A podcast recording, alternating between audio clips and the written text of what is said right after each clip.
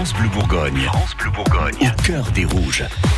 Tous les matins de la semaine, l'actu du DFCO, des nouvelles de notre équipe de foot de Ligue 1 à Dijon qui joue en rouge. Et là, Arnaud, le compte à rebours est lancé ce matin dans le cœur des rouges.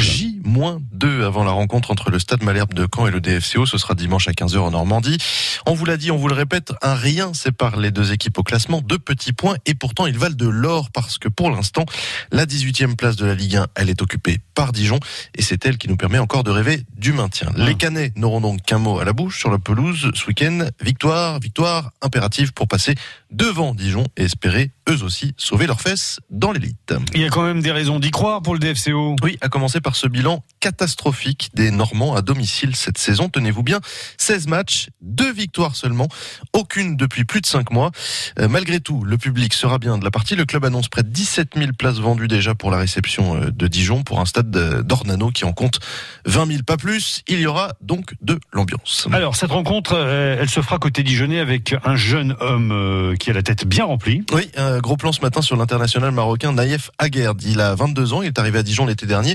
Et on peut dire que dans cette saison assez compliquée pour les Rouges, il est un de ceux qui sortent du lot, très à l'aise techniquement. Il a marqué plusieurs fois de la tête, le week-end dernier d'ailleurs face à Rennes. Et franchement, Olivier Dalloglio avait vu juste hein, en le faisant venir. Il a d'ailleurs dû se montrer assez persuasif face à un joueur assez sollicité en Europe. J'ai eu des, offres d'Espagne, Allemagne et France. Et là, voilà, j'ai fait un choix à Dijon parce que avant de venir ici, j'ai eu le coach. Et comme j'ai dit avant, il m'a convaincu que c'est le meilleur club pour progresser. Pourquoi? Bah, Parce que c'est un club euh, qui ils ont un style de jeu qui, me- qui, qui me convient. Ils cherchent à sortir le ballon proprement. Et voilà, le plus important pour moi, c'était de- de- d'échanger avec un coach pour savoir, euh, parce que vu, vu mon âge, j'ai encore une marge de pro- progression énorme. Et le plus important pour moi, c'était de, de mettre le pied dans un club qui va m'aider à, à progresser.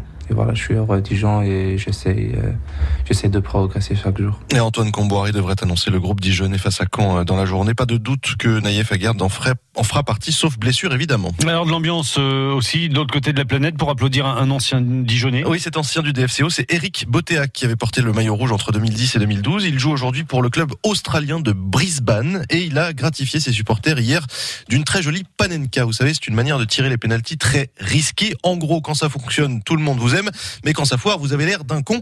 En l'occurrence, pour lui, ça s'est très bien passé hier soir et les images font le tour des réseaux sociaux jusqu'à Dijon ce matin. In English, euh, please. Eric Botiak to give Brisbane the lead again. Oh, cheeky!